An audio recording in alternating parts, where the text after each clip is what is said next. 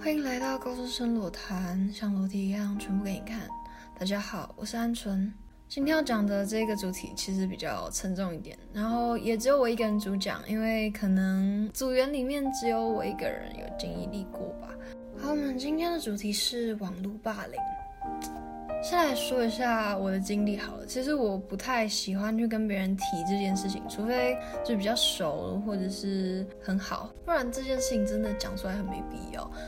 那是刚开学的时候，高一大家还在辅导，甚至还没有开学的时候，好像就有了吧，就是有传闻说我怎么样怎么样，就是一开始是说我很高调的样子。但我没有把它想放在心里啊，因为我本来就是一个做自媒体人，我本来就喜欢发自己唱歌，但是后来开始有一则、两则、三则，慢慢的风向逐渐奇怪，就是开始会有说，哎哎很攀，哎怎么那么破，哎是不是大家当工具人？然后还会有人就是开小账，然后来私讯我说。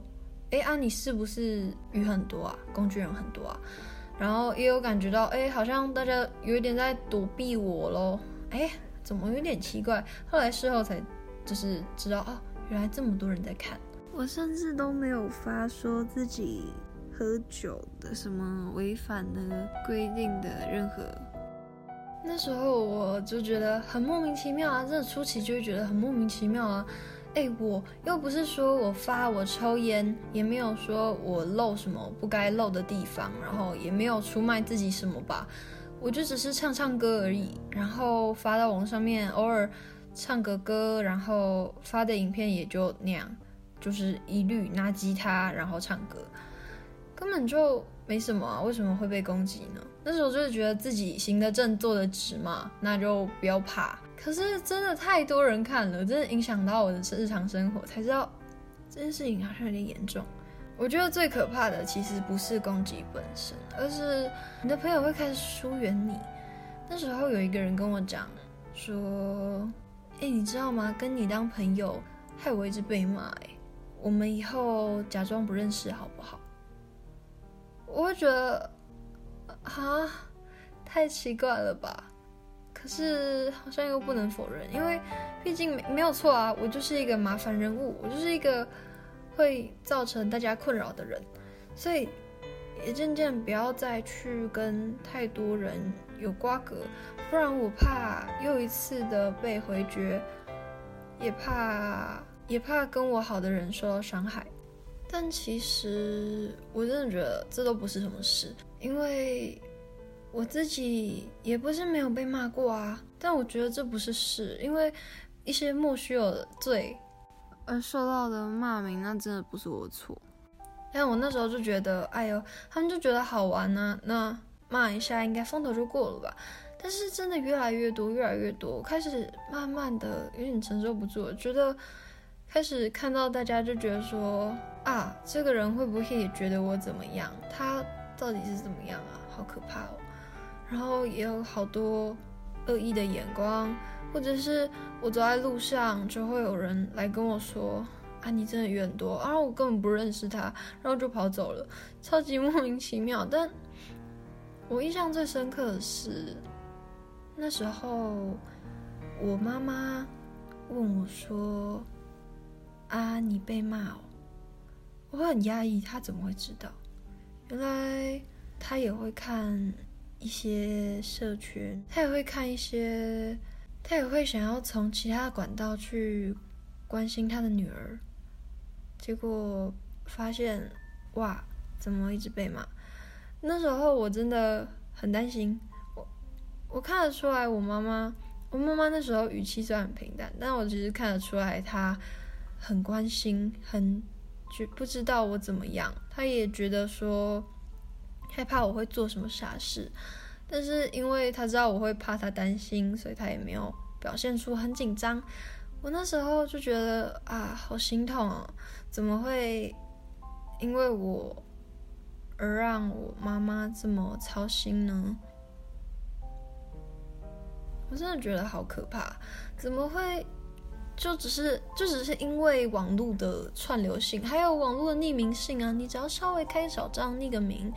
就没有人知道你是谁，没有人知道你做的事是你做的，最后都只能由受害者一个人承担。因为用网络，然后就让我的爸爸妈妈为我担心，让我的朋友因为我受伤，然后让我或者是更多的被害者去被这样欺负。但现在也还好了。慢慢的，我交了一些朋友，这些朋友不会带着偏见来接近我。在从被骂开始，我不乏遇到一些开着小账，然后来跟我讲说：“哎呀，你还好吗？你还好吗？”只是为了要套我话说，就是拿来在背后说我坏话。然后还有遇过很扯的，把我对话记录截图，然后发出去。但是我甚至不知道。那个对话有什么问题？但是他好像只是想要觉得哦好玩而已，我觉得很瞎，真的很夸张。好，但是你要知道，但我讲这篇不只是想给加害者听的，我更多是想要讲给受害者。所以我们自己，我们不能去改变别人的说法。其实我有试过，我有试过改变啊。他们说我怎么样怎么样不好。那我就不去做，但是我发现哦，我不去做，我不去跟别人讲话，我不去跟大家说话，并没有比较好。我有一段时间甚至没有跟任何一个学校里面的人讲话，还是一直被骂啊。那既然你改了，然后事情没有变好，你就要知道，他们并不是想要看你改变，他们只是想要。看到你被骂，然后惨，然后或者是你是他茶余饭后的一个消遣话题，不要把它放在心上。虽然很难，但是你没有其他办法。比起说伤害自己，然后让自己做出一些没有办法挽回的事情，人生来就是要学东西啊。那我们一起学，好不好？说实话，我也还在学。在被网暴的时候，我怎么可能没有想过要转学？但我没有办法啊。而且，你知道吗？就算我转到了其他学校，会有下一个人代替我。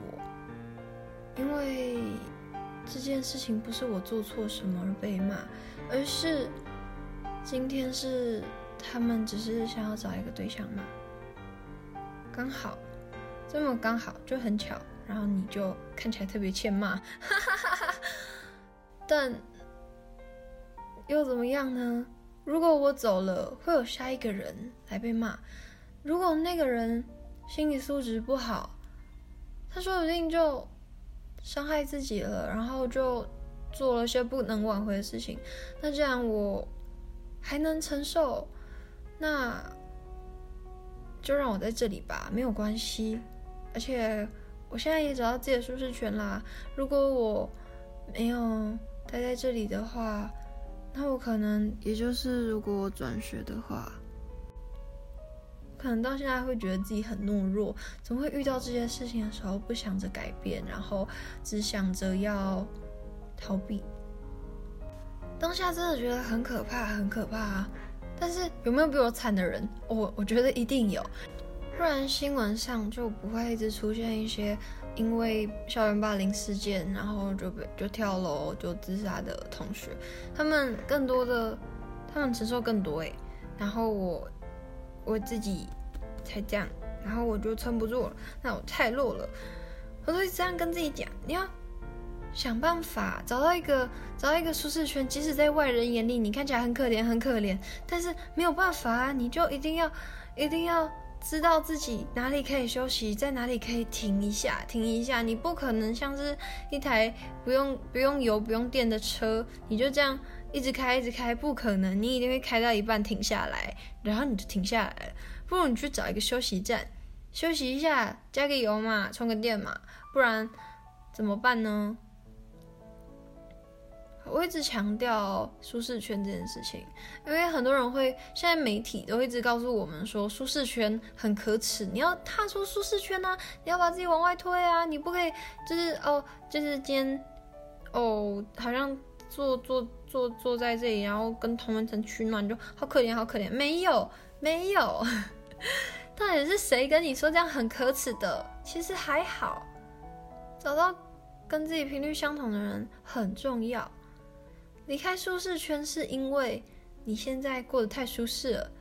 如果你觉得你在舒适圈也没有舒适的话，就只是刚刚好，没有舒适的话，那你就乖乖待在舒适圈就好。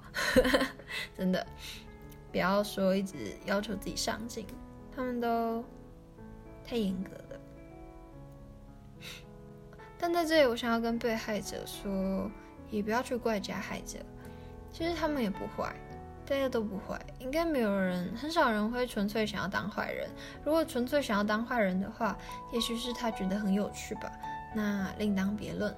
但是大部分的人都不是坏人，只是他们没有想那么多，只是因为大家都在做这件事情，他们觉得理所当然呢、这个人被骂了，就好好笑，调侃一下，调侃一下，他们根本没有恶意，不是。不是恶意，但是他们就在这种情况下成为了加害人，只是随口骂了一句，或者是随便拍了一下你屁股或摸了一下你，然后你觉得说，哦，怎么会有人这么没水准？可是他们其实不觉得，他们只是觉得很好笑而已。哇，虽然很没礼貌，但是真的啦，他们只是觉得很好笑而已，不要怪他们。加害者不一定全部都是坏的，更多时候。真的只是好玩而已，但我也希望加害者可以手下留情，只要你不要伤害我的家人，不要伤害我的朋友，我都没有关系，我都可以接受。其实我到现在还很恐惧，会不会这个节目播出之后，我就好不容易撑过去的又回来了。但是我一直告诉自己，没关系。你要想办法跟他说拜拜。再稍微提下忧郁症好了。其实大家一直说忧郁症、忧郁症、忧郁症，其实忧郁症分好多，有忧郁、抑郁、躁郁。其实每一个都有一点略微的不太一样，但是好像很多人都会把它们归类在一起，但其实没有。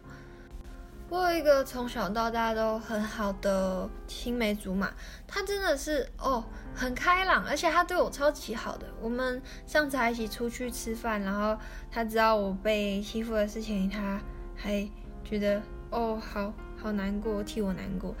他真的是一个很温柔的人，而且其实他身边的朋友也很多。可是从国中的某个时间开始，他开始慢慢的。在我面前没有那么开朗，虽然跟大家在一起的时候，他好像都很开心，然后也一直发限动发出去玩，出去玩，然后好好读书，每天过得很正能量啊。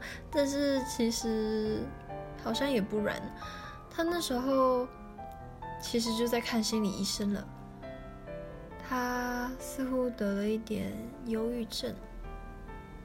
我真的好意外，为什么这么正向的人会得忧郁症？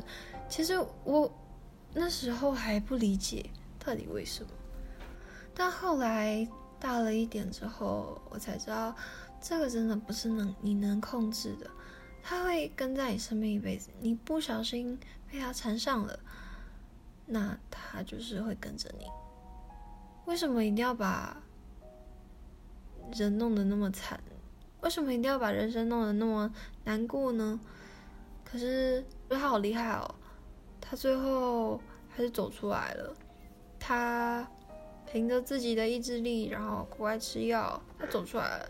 他现在上高中了，依然朋友很多，但是不一样的是，他已经不会再一直哭，然后晚上的时候跟我说一些话，然后伤害自己。他已经不会再这么做了。最后，我想要跟大家说，这么这么多人都走出来了。如果你们走不出来，或者是想要找人谈心，希望有一个人可以陪你的时候，就来听我们讲话吧。高中生裸谈永远欢迎你们，谢谢你们听到这边。这一集本来预定要是最后一集播出的，但是我们的其中一个成员出了一点问题，所以。今天的这个主题呢，就到这里差不多了，然后有一点短，请见谅啦。这里是高中生裸谈，像裸体一样全部给你们看。谢谢大家听到这里，我们下次见。